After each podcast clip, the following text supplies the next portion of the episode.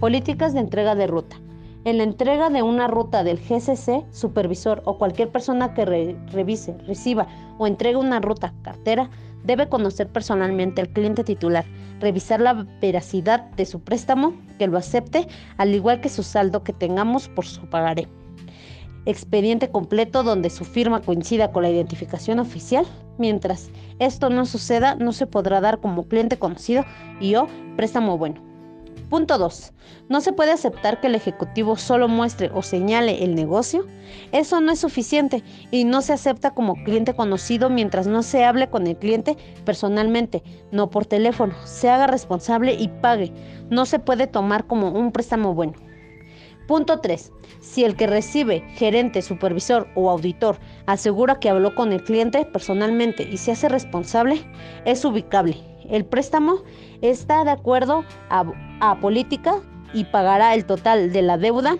Lo acepto bajo su responsabilidad una vez entregada la ruta con la evidencia del formato de entrega de ruta firmados por quien entrega y recibe. Misma cosa con los demás clientes. Ahora bien, son varias acciones a seguir. Inciso A, que el cliente reconozca la deuda y el saldo. Inciso B, que contengamos con su expediente y pagaré. Inciso C, asegurarnos que pague puntualmente. Inciso D, terminando de pagar, reajustar su crédito a no volver a prestar según sea el caso.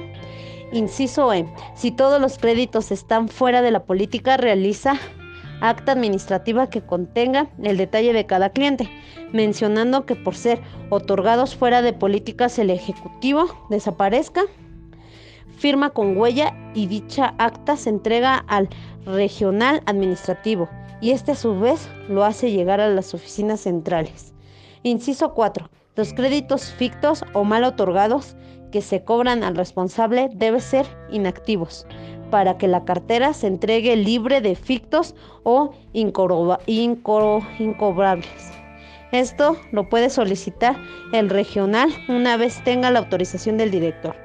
Punto 5. Mismo caso. Acta administrativa detallando los clientes y montos. Para el cliente ficto, solo en este caso el ejecutivo pagará de inmediato los préstamos y se aplicará la baja una vez se le reciba la cartera y los activos.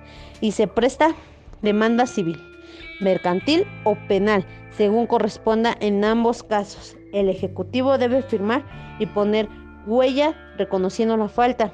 Esto el mismo día en el que se detecte los malos manejos. Punto 6.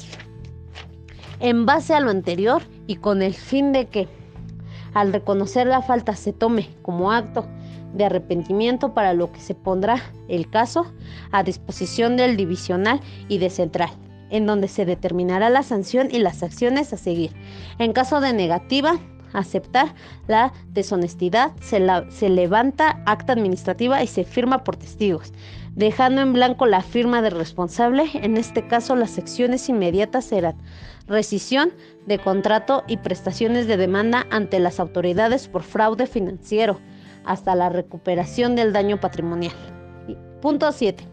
Los gerentes que reciben y entregan rutas deberán entregar las actas de entrega de las carteras y activo, tanto al gerente regional operativo como administrativo.